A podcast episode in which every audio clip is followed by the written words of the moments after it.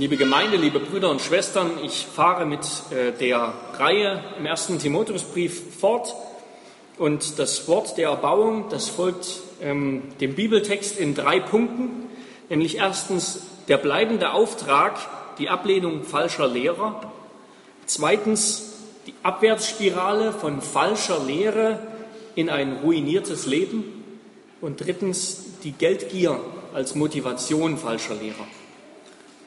Erstens der bleibende Auftrag, die Ablehnung falscher Lehrer. Paulus hat, ähm, als er damals, viele Jahre vor diesem Brief an Timotheus, ähm, als er damals sich verabschiedet hat von der Gemeinde in Ephesus, bei der er, ähm, bei der er drei Jahre lang gedient hat, er hat sich verabschiedet in Milet, ähm, einer Stadt nahe Ephesus. Dort hat er zu den, den Ältesten der Gemeinde in Ephesus Folgendes gesagt. Äh, wir lesen das in Apostelgeschichte 20, Vers 29 bis 31. Denn das weiß ich, dass nach meinem Abschied räuberische Wölfe zu euch hineinkommen werden, die die Herde nicht schonen. Und aus eurer eigenen Mitte werden Männer aufstehen, die verkehrte Dinge reden, um die Jünger abzuziehen in ihre Gefolgschaft. Darum wacht und denkt daran, dass ich drei Jahre lang Tag und Nacht nicht aufgehört habe, jeden Einzelnen unter Tränen zu ermahnen. Diese, diese prophetische Warnung äußert Paulus vor den Ohren der ephesischen Ältesten am Strand oder in der Stadt Milet, kurz bevor er sie endgültig verließ. Damals dort in Milet hatte Paulus bereits prophezeit, wovon wir jetzt hier mit dem Timotheusbrief Zeugen geworden sind, die Gemeinde in Ephesus, der, Past, der Timotheus jetzt als Pastor vorsteht, diese Gemeinde wird heimgesucht von Irrlehrern. Irrlehrern, die aus ihren eigenen Reihen kommen, aus der Gemeinde selbst. Und der Umgang mit Irrlehrern, also wie Timotheus mit ihnen umgehen soll und wie man allgemein mit ihnen umgehen soll, das ist darum auch das Hauptthema im ersten Brief an Timotheus. Auf dieses Thema wollen wir und richtet Paulus hier erneut seinen Fokus. Paulus wird in, durch den ganzen Brief hinweg, in Kapitel 1, in Kapitel 4, jetzt wieder in Kapitel 6, er wird nicht müde, dieses Thema immer wieder auf die Tagesordnung zu bringen. Denn in falschen Lehrern und in den giftigen Früchten ihres Treibens sieht er die, die größte Gefahr für diese Gemeinde in Ephesus. Und deshalb fordert er Timotheus immer wieder auf, in seiner Verkündigung und in seiner Lebensweise ein Kontrast zu diesen falschen Lehrern zu sein. Deshalb gibt Paulus in, in, in, Kapitel 3 dieses Briefes so eine ausführliche Beschreibung, wie Älteste und wie Diakone sein sollen, wie sie leben sollen. Denn auch ihr Lebenswandel soll ein scharfer Kontrast sein zu dem der, der Irrlehrer. Und genauso wie Paulus früher in Ephesus gehandelt hat, so soll jetzt Timotheus auch ihm folgen. Paulus hat damals, wie wir gelesen haben, drei Jahre lang Tag und Nacht nicht aufgehört, jeden Einzelnen unter Tränen zu ermahnen. Und genau das soll jetzt auch Timotheus tun.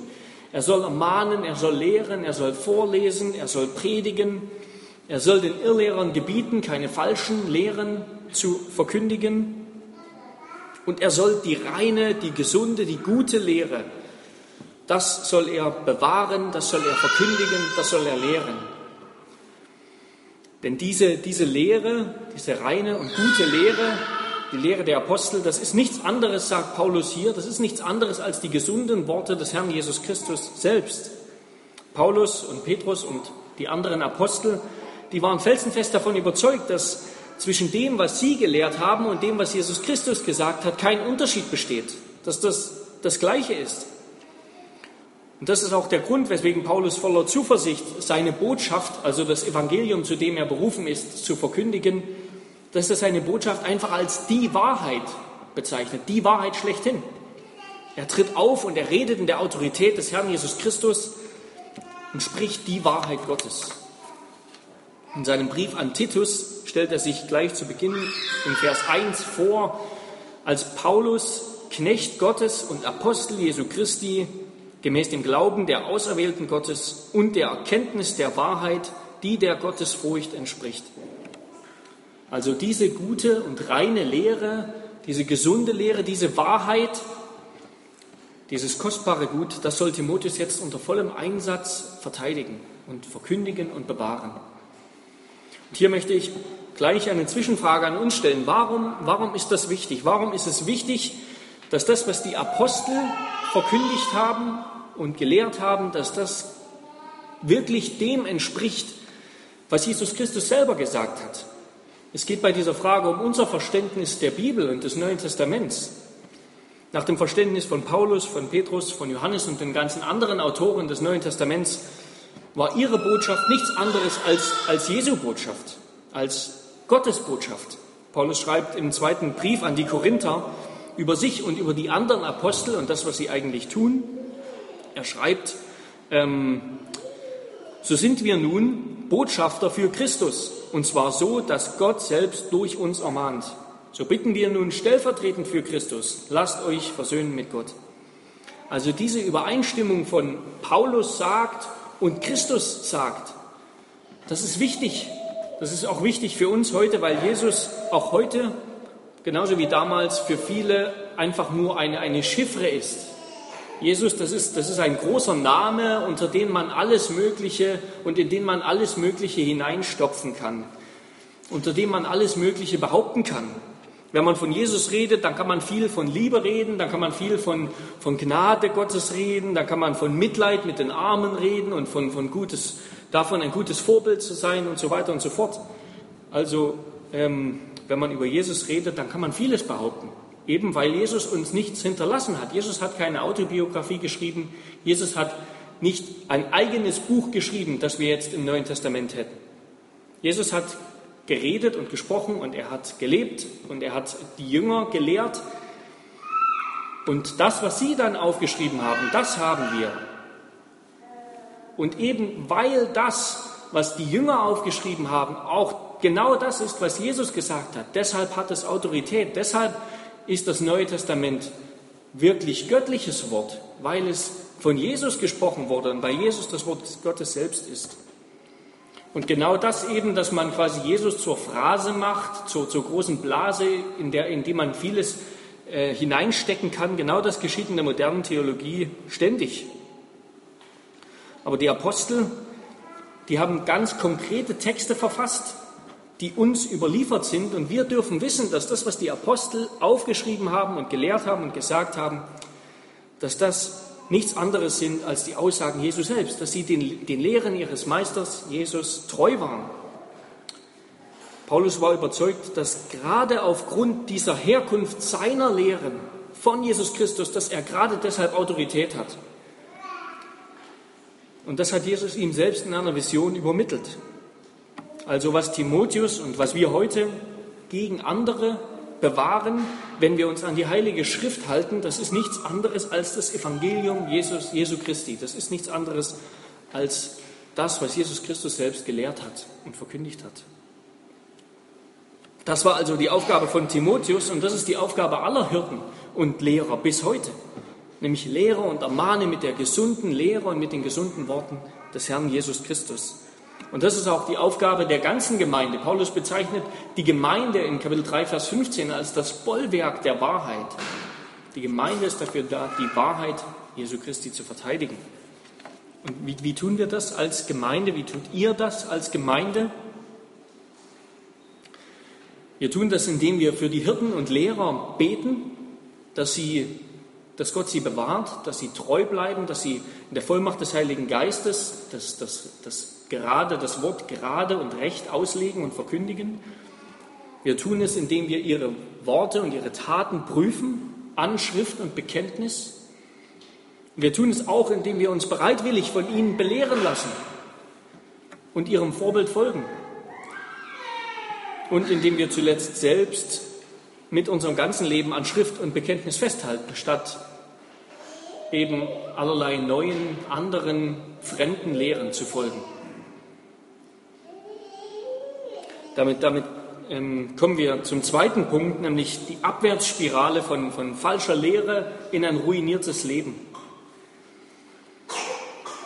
Wie, wie damals, so gibt es auch heute Betrüger, Betrüger, die vorgeben, im Namen Jesu Christi zu reden und, und, und Botschafter Gottes zu sein.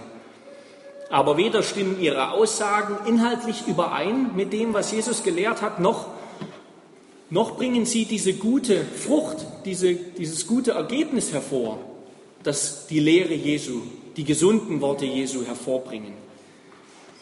Und besonders auf diesen zweiten Aspekt, besonders auf diesen zweiten Aspekt richtet Paulus in diesem ganzen Brief immer wieder seinen, seinen Fokus. Besonders darum geht es ihm eigentlich. Mehrfach entsteht aus dem, was Paulus über die Irrlehren sagt, der Eindruck, dass sie vor allem eigentlich leeres Geschwätz sind. Paulus nennt sie ungeistliche Altweiberfabeln. Er spricht von Legenden und endlosen Geschlechtsregistern, von unnützem Geschwätz derer, die Lehrer des Gesetzes sein wollen, aber eigentlich gar nicht verstehen, was sie sagen. Von Streitfragen und Wortgefechten und unnützen Streitgesprächen, die den Bereich eines nützlichen, lehrreichen Austausches von Ideen schon längst verlassen haben und die, nicht, die für Paulus nicht der Mühe und Tinte wert sind, sie jetzt im Einzelnen alle zu widerlegen.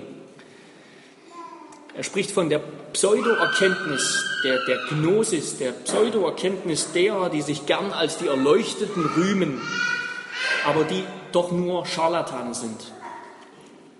Und Paulus zieht es deshalb vor, als ein scharfzüngiger Polemiker auf, auf die giftigen Früchte dieses Treibens und dieses Lehrens hinzuweisen und, und das aufzudecken. Ihn interessieren nicht so sehr die inhaltlichen Details dieser Irrlehre, sondern dass sie erstens den gesunden Worten des Herrn Jesus Christus nicht entsprechen, dass sie Jesus nicht im Zentrum haben und dass, diese, dass sie zweitens zum moralischen Bankrott führen, dass sie zu einem ruinierten, kaputten Leben führen, dass sie die Gemeinde zerstören. Das interessiert ihn und darauf, darauf weist er uns hin. Die Früchte der gesunden Lehre sehen nämlich ganz anders aus, sagt er. In Kapitel 1, Vers 5, gleich zu Beginn seines Briefes, nennt Paulus die Liebe als das Ziel, das er mit seiner Verkündigung des Evangeliums folgt. Die Liebe aus reinem Herzen und gutem Gewissen und ungeheucheltem Glauben. Und genau diese Frucht möchte Paulus sehen. Und hier in Kapitel 6, Vers 3 spricht er jetzt von der Gottesfurcht. Was das ist, werden wir gleich noch hören. Die Gottesfurcht, oder Luther spricht von, von Frömmigkeit, das ist das Ziel seiner Verkündigung. Und das ist auch der, der Standard und man könnte sagen, der, der Prüfstein der Autorität seiner Lehre. Mit anderen Worten, nur eine Lehre, die die wahre Gottesfurcht hervorbringt, kann tatsächlich eine christliche und, und wahre Lehre sein. Paulus betont mit diesen Worten und Gedanken den Zusammenhang von Lehre und Leben. Das ist ihm ganz wichtig und das kommt immer wieder in diesem Brief vor. Paulus ist also durchaus an Lehre interessiert. Ja, der christliche Glaube, der lebt von der richtigen Lehre über Jesus Christus, über Gott, über den Menschen, über Sünde und so weiter. Und in Kapitel 6, Vers 1, gerade einige Verse zuvor, dort spricht Paulus wie an anderen Stellen einfach von der Lehre und meint damit den ganzen christlichen Glauben. Also er kann den christlichen Glauben insgesamt einfach als Lehre bezeichnen. Das ist ihm also enorm wichtig. Aber er macht deutlich eine bestimmte intellektuelle Haltung zu Jesus Christus und zum christlichen Glauben, also eine bestimmte Lehre, die zieht immer eine bestimmte Lebensweise nach sich. Es kann nicht ausbleiben. Die Lehre und Wahrheit von Paulus erweist sich gerade deswegen als wahr, weil sie eben ein Gott wohlgefälliges Leben hervorbringt bei ihren Hörern. Die christliche Lehre hat also immer die Heiligung des Lebens vor Augen. Wir lernen daraus, dass Lehre moralisch ist Lehre ist nicht irgendwie unmoralisch. Lehre ist nichts, ist nichts was, was man nicht so richtig bewerten kann, sondern Lehre ist immer moralisch. Lehre führt immer entweder auf den richtigen oder auf den falschen Weg, zum moralischen Bankrott oder in die Heiligung. Ja, die Wahrheit ist moralisch. Sie ist, sie ist niemals nur intellektuelle Spielerei. Und Paulus beschäftigt sich nicht deshalb mit Theologie und, und erklärt uns nicht deshalb all diese komplizierten Dinge über Christus, über die Rechtfertigung und über die Heiligung und so weiter, weil er intellektuelle Spielerei betreiben will und uns ein bisschen beschäftigen will. Lehre um, um der Lehre willen kennt Paulus nicht. Das kennen nur die Irrlehrer. Eine Theologie, die ein anstößiges und gesetzloses Leben hervorbringt, ist eine arme und schlechte Theologie. Das, das sollten wir uns gesagt sein lassen. Und, und genau das war der Fall mit den besagten Irrlehrern in Ephesus. In Vers 3 bis 10 beschreibt Paulus dann so eine Art Abwärtsspirale, was mit falscher Lehre beginnt, das, das führt in einen falschen Lebenswandel, das führt in allerlei heillose Aktivitäten. Und eine solche Haltung ist dann offen für andere Motivationen, für andere Ideale. Sie ist, sie ist unheilig und zerstörerisch. Sie zerstört am Ende die Gemeinde Gottes. Paulus schreibt, ich lese das nochmal, wenn jemand fremde Lehren verbreitet und nicht die gesunden Worte unseres Herrn Jesus Christus annimmt und die Lehre, die der Gottesfurcht entspricht, so ist er aufgeblasen und versteht doch nichts, sondern krankt an Streitgefragen und Wortgefechten, woraus Neid, Zwietracht, Lästerung, böse Verdächtigungen entstehen, unnützige Streitgespräche von Menschen, die eine verdorbene Gesinnung haben, einen verdorbenen Verstand haben und der Wahrheit beraubt sind und meinen, die, die Gottesfurcht sei ein Mittel zur Bereicherung. Paulus beginnt damit, diese Person zu beschreiben als aufgeblasen. Also das heißt, sie überschätzen sich selbst, sie überschätzen sich selbst maßlos und sind eingebildet über ihren eigenen Zustand. Das liegt natürlich daran, dass sie die Wahrheit, dass sie die rechte Lehre, die gesunde Lehre ignorieren und deshalb schlichtweg verblendet sind für die Wahrheit. Sie, sie erkennen die Wahrheit nicht. Sie verstehen eben doch nichts, sagt Paulus, obwohl sie ironischerweise gerade das zum, zum Ziel ihres ganzen Treibens machen. Erkenntnis um der Erkenntnis willen. Darum geht es. Ganz besondere Einsichten, von denen der Otto Normalchrist ja gar keine Ahnung hat. An anderer Stelle beschreibt Paulus sie als solche, die immer auf neue Lehren aus sind, aber doch nie zur Erkenntnis der Wahrheit kommen, weil sie, weil sie ähm, aufgrund ihres zerrütteten Verstandes unfähig sind zu glauben. Er schreibt das im 2. Timotheusbrief, Kapitel 3, Vers 7 und 8. Also er sagt, diese Personen, die haben einen, einen verderbten und einen der Wahrheit feindlichen Verstand. Der Wahrheit feindlich gesonnenen Verstand, der die ganze Ausrichtung ihres Denkens, die ganze Ausrichtung ihres Lebens bestimmt und, und schädigt.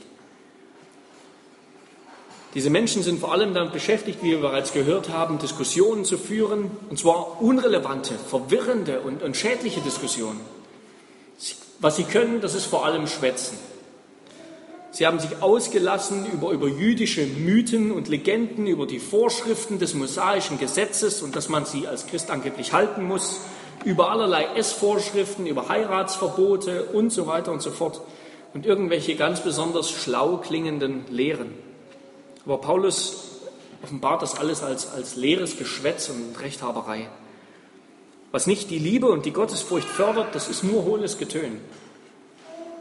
Und das können auch, auch wir, denke ich, uns annehmen. Das ist ein ganz praktischer Ratschlag für ein wichtiges Merkmal für alle Gespräche, die wir führen in der Gemeinde, alle Diskussionen, was ja gut ist. Aber all das sollte immer eine Orientierung auf das christliche Leben hin haben, auf den christlichen Lebenswandel.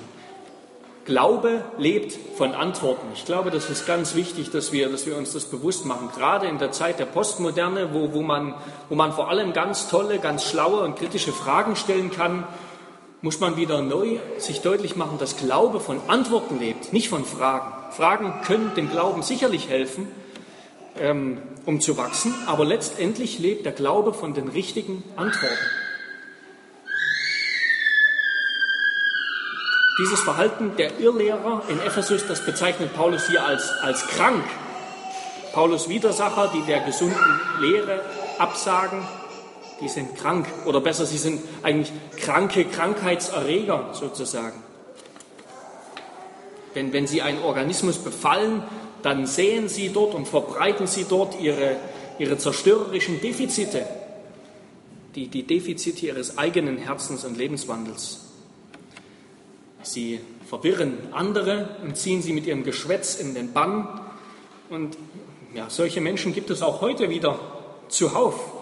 Es sind diejenigen, es sind eben gerade diejenigen heute, die betont kritische und herausfordernde Fragen stellen, die meinen, wenn, wenn sie alles in Zweifel ziehen und alles hinterfragen, dann, dann sind sie besonders schlau und wissenschaftlich.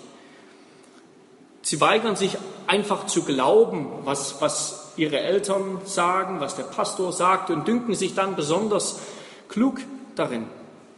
Nicht, dass es grundsätzlich verkehrt wäre, kritisch zu sein, das will ich überhaupt nicht sagen. Nicht, dass es grundsätzlich verkehrt wäre, althergebrachtes in Frage zu stellen. Aber das soll aus einer Motivation heraus geschehen, die den Geschwistern dienen will und die Gottesfurcht hervorbringen will und Liebe fördern will. Also an unserer Frucht, an der Frucht wird der Wert unseres Redens und Handelns ähm, gemessen. Insgesamt, sagt Paulus, war es also einfach ein, ein vergiftetes Klima, was diese Menschen, diese Personen in Ephesus hervorgebracht haben. Ein Klima, das von Neid, von Zwietracht, von Lästerung und bösen Verdächtigungen geprägt war.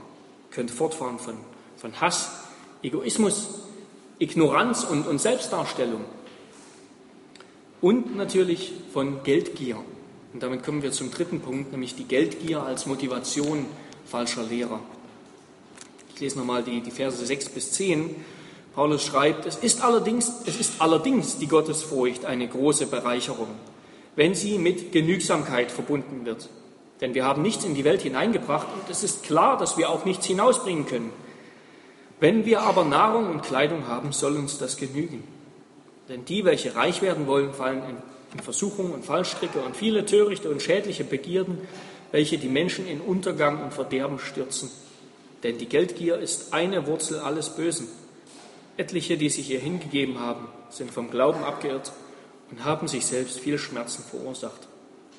Also wir haben diese Abwärtsspirale bis hierhin verfolgt, nämlich dass moralischer Verfall bei der intellektuellen Ablehnung Jesu beginnt. Bei der Ablehnung Jesu auf intellektueller Ebene. Und das führt zu Streitereien, das führt zu Rechthaberei, das führt zu einer Gier nach Macht, die andere von der Wahrheit fernhält. Und eine solche Haltung, die die richtige Motivation des Dienens bereits über Bord geworfen hat, die ist jetzt offen für allerlei neue Motivationen und Ideale. Auf der Suche nach neuen Motivationen und da wird sie fündig beim Geld. Es ist eigentlich schon ironisch, wie, wie sich gerade diese Lehrer, die sich als besonders erleuchtet verstehen, als besonders erleuchtet rühmen, wie sie sich am Ende doch nur, wie sie am Ende doch nur dem schnöden Mammon frönen. Der geistliche Dienst, der ist ihnen einfach zur bloßen Erwerbsquelle verkommen. Und Paulus gibt ihnen sogar recht. Er gibt ihnen recht und sagt, die Gottesfurcht und der geistliche Dienst und das geistliche Leben, das ist tatsächlich eine große Bereicherung. Aber wer meint, das zu Geld machen zu können, der hat es bereits verloren. Die Gottesfurcht ist ein Gewinn allein für die Genügsamen. Für alle anderen ist sie nur ein schlechtes Instrument ihrer Habgier. Gottesfurcht, das ist in den, in den Pastoralbriefen ein, ein wichtiger, wichtiger Begriff, ein Oberbegriff, der unser ganzes christliches Leben eigentlich umspannt und bezeichnet. Als solche, die, die Jesus Christus als Retter erkannt haben, als solche führen wir jetzt ein ganz anderes Leben. Das sagt dieser Begriff. Die Folge dieser Erkenntnis ist eine grundlegende Veränderung unserer Haltung zu Gott und unseres Umgangs mit unseren Mitmenschen. Anders ausgedrückt, mit Gottesfurcht meint Paulus, dass das echte christliche Leben in der Fülle von Glauben und Liebe, das echte christliche Leben in der Fülle von Glauben und Liebe. Und wer nach den Idealen von Glauben und Liebe lebt, der, der sucht einen geistlichen Schatz zu gewinnen und keinen materiellen Schatz. Wer genugsam ist, der vertraut darauf, dass Gott, und ich zitiere 2. Korinther 9, Vers 8, dass Gott mächtig ist, jede Gnade im Überfluss zu spenden, sodass wir in allem, alle Zeit, alle Genüge haben und überreich sind zu jedem guten Werk. Wer genugsam ist, der hat wie Paulus gelernt, in jeder Lage zufrieden zu sein und genug zu haben mit Gottes väterlicher, treuer Vorsehung. Er muss nicht auf Krampf arm sein, darum geht es hier überhaupt nicht. Er muss kein Bettler sein, erst recht kein Bettelmönch. Aber wie Paulus ist er mit einem einfachen Lebensstil zufrieden. Er ist froh und dankbar, wenn er Nahrung hat, ein Dach über dem Kopf und Kleidung, also wenn er das hat, was er wirklich zum Leben braucht. Und darum bittet er auch um sein tägliches Brot. Als Jünger Jesu, das meint diese Genugsamkeit, diese Genugsamkeit in Verbindung mit Gottesfurcht. Als, als Jünger Jesu hängt unsere Freude und Dankbarkeit eben nicht an unserem Kontostand. Sie hängt nicht an der Marke unseres Autos oder an der Marke unserer Kleidung oder an der Anerkennung durch, durch die Reichen und Mächtigen, sondern unsere Freude und Dankbarkeit liegt in Jesus Christus begründet, weil wir von Christus erlöst wurden, weil er uns wieder mit Gott versöhnt hat. Deshalb können wir jetzt alle Sorge um das tägliche Brot ihm anvertrauen, voller Zuversicht. Jesus gibt uns zuallererst den Auftrag, das Reich Gottes zu suchen, das Reich Gottes, ähm, nach dem Reich Gottes zu trachten und nach der Gerechtigkeit dieses Reiches. Und dann sollen wir uns mit all dem, was uns zufällt, genügen lassen, zufrieden sein. Gott versorgt dich mit allem, was du brauchst. Lass dir das erneut gesagt sein und vertraue ihm. Ja, wie Paulus gesagt hat, er versorgt uns dass wir alle Zeit in allem alle Genüge haben. Und er ist es sogar, der uns versorgt und befähigt, nicht nur für uns selbst genug zu haben, sondern auch noch für andere, auch noch anderen zu geben von dem unseren. Als Gläubige sind wir, Gott sei Dank, und das ist so eine wunderbare Sache, das ist so eine herrliche Perspektive, die wir haben. Als Gläubige sind wir der Nichtigkeit dieses ganzen irdischen Treibens dieses ganzen dummen Treibens enthoben. Wir können bereits jetzt, bereits heute auf den Aussichtspunkt der Ewigkeit steigen und wir können bereits heute sehen, dass das himmlische Königreich vor unseren Füßen liegt und dass wir dort unsere Heimat finden werden. Die Ewigkeit Gottes erwartet uns. Als Gläubige haben wir eine Perspektive der Ewigkeit zur Verfügung. Das ist das, was die Ungläubigen überhaupt nicht haben und das ist das, was ihr Leben so heillos macht. Damit wird das irdische Leben nicht belanglos oder, oder es wird nicht entwertet, aber, es wird, aber wir werden uns der zeitlichen Begrenzung und damit der, der völligen Begrenzung dieses ganzen irdischen Lebens und Treibens bewusst. Gott ruft uns sozusagen zu, es ist nur eine kurze Zeit dort unten. Also sei nicht so töricht und versuch nicht die Fülle der Ewigkeit in dieses kurze Leben hineinzustopfen, hineinzupressen. Versuch nicht den Himmel auf Erden zu holen, auf die Erde zu holen, sondern bereite dich vielmehr in dieser kurzen Zeit vor auf das, was kommt, auf das Eigentliche, was noch vor dir steht. Und wenn wir uns umsehen, wenn wir hineinsehen in, die, in die Leben, in die Familien ähm, unserer Freunde, unserer Arbeitskollegen, unserer Nachbarn, dann, dann sehen wir, dass es gerade die, diese mangelnde Gottesfurcht, diese mangelnde Genügsamkeit ist, die, die nur aus dem Glauben kommt, dass es gerade das ist, was das Leben unserer Freunde, Arbeitskollegen und so weiter, was es so chaotisch macht, so selbstgefällig, was es so kaputt macht. Weil ihr einziger Kompass eben ihre nie endenden Bedürfnisse sind, ihre Lust, ihr versklavendes Verlangen, glücklich zu sein, was, was häufig einfach nichts mehr heißt, als emotional befriedigt zu sein. Und wir benötigen genau diese geistliche Perspektive, die Paulus hier dem Gottesfürchtigen ähm, ans Herz legt. Wir benötigen genau diese ewige Perspektive. Und es ist natürlich klar, und wir alle sind uns sicherlich bewusst, dass wir uns das nicht selbst ausdenken können. Wir können es uns nicht einprügeln in unseren Kopf, sondern wir besitzen es im Glauben. Im Glauben ergreifen wir die Vergebung unserer Sünden, dass Gott uns um Christi willen alle unsere Sünden und auch die ganze sündige Art, mit der wir hier zu kämpfen haben, vergibt und nicht mehr gedenkt. Und dass wir deshalb jetzt aufgrund der Gerechtigkeit in Christus, dass wir deshalb jetzt hineinschauen dürfen und vorausschauen dürfen auf die Ewigkeit. Wir warten nicht mehr auf das Gericht. Das Gericht wird nicht mehr kommen. Christus hat es getragen. Und deshalb dürfen wir bereits jetzt den Anfang der ewigen Freude in diesem Leben empfinden, wie es der Heidelberg Katechismus sagt. Die Begierden und Verlockungen dieser Zeit, die nehmen aus der Perspektive der Ewigkeit an Anziehungskraft ab. Und auch die Begierde nach Geld nimmt ab. Der wollen wir uns jetzt zuletzt noch kurz widmen. Geld ist natürlich eine von vielen Begierden, eine, eine, eine große und starke Begierde, eine Begierde und ein Götze, der ganz schnell zur Hand ist, auch für uns Christen. Auch wir stehen ständig in, in der Gefahr unser Herz daran zu hängen? Natürlich kennen, kennen, kennen wir alle die, diese großen quasi Negativbeispiele. Ähm, in der christlichen ähm, Gemeinschaft, diese Wohlstandsprediger la Joyce Meyer oder Benny Hinn oder wie sie alle heißen. Aber diese Gefahr, die steht auch quasi vor unseren kleinen Türen und vor unseren kleinen Einkommen. Und vielleicht habt ihr das auch schon bei euch beachtet. Ich kenne das von mir. Ich kenne die Erfahrung, dass solange ich wenig Geld habe, mein Verlangen begrenzt ist. Aber sobald dann Geld, sobald dann einmal Geld da ist, sobald dieses Geld meins ist, dann plötzlich, dann beginnen die Sorgen, dass ich es ja gut verwende, dass es mir ja keiner wegnimmt, dass ich ja niemandem zu viel gebe. Sobald Geld da ist, wird man knausrig. Man schielt darauf, wie man möglichst viel davon behalten kann und wie man es möglichst schnell vermehren kann. Und wie oft, wie oft ist man nicht versucht, irgendwo, irgendwo im Kleinen und Kleinsten so ganz unschuldig ähm, zu täuschen oder zu betrügen, um Geld zu sparen. Wenn Paulus schreibt, dass die Geldgier eine Wurzel alles Bösen ist, dann will er damit natürlich nicht sagen, dass das die einzige Wurzel aller schlimmen Dinge und aller, aller, aller, ähm, die allerschlimmste Versuchung ist. Es gibt auch andere teuflische Versuchungen, andere Gelüste. Es gibt die sexuelle Versuchung, die sehr stark ist. Es gibt andere Versuchungen.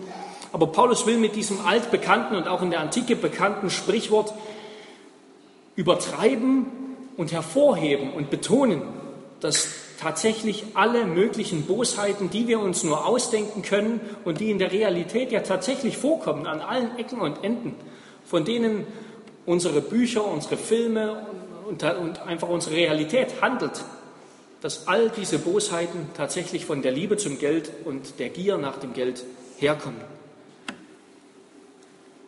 Dabei besitzt Geld doch und Gold und Silber überhaupt keinen natürlichen Wert. Genauso wenig wie teure Autos, wie große Häuser, teure Handtaschen und was wir uns sonst noch alles vorstellen können.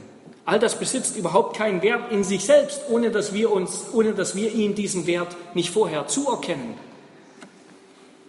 Aber, sagt Paulus, es gibt Dinge, die einen Wert in sich selbst besitzen. Und das ist eben Gottes Furcht. Das ist Gerechtigkeit. Das ist Liebe. Diese Dinge besitzen einen Wert in sich selbst, einen natürlichen Wert. Und ich möchte zum Abschluss kommen, die Liebe ist der größte Wert.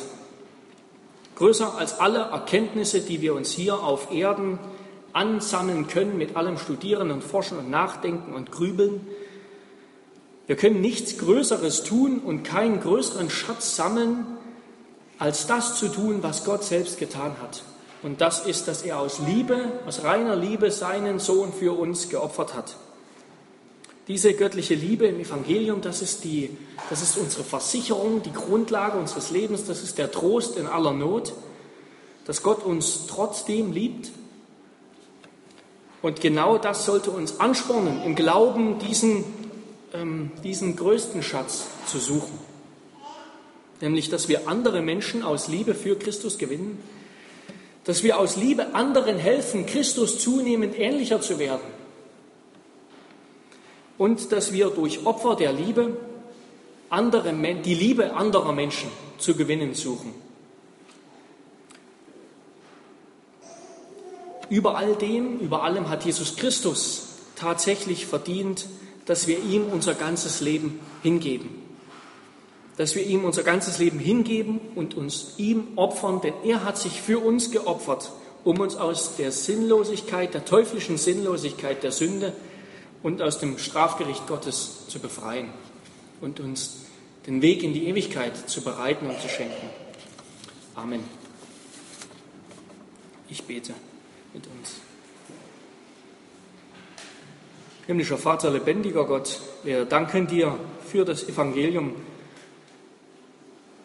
das Evangelium von Jesus Christus, unserem Heiland und Erlöser, dass du uns in deinem Wort sagst, dass du uns in unserer Taufe versiegelt und, und zugesichert hast. Wir danken dir, dass wir wissen dürfen, wir gehören ihm, wir gehören Jesus Christus. In ihm sind alle unsere Sünden vergeben und du gedenkst unserer Schuld nicht länger. Und in ihm sind wir jetzt wiedergeboren zu einem neuen Leben, zu einem Leben, das den ewigen himmlischen Werten nachjagt, den Werten von Gottesfurcht, von Liebe und von Gerechtigkeit. Himmlischer Vater, wir wissen, dass wir unfähig sind, so zu leben. Wir wissen, dass wir selbst geneigt sind zum Bösen, geneigt sind, das Geld zu lieben.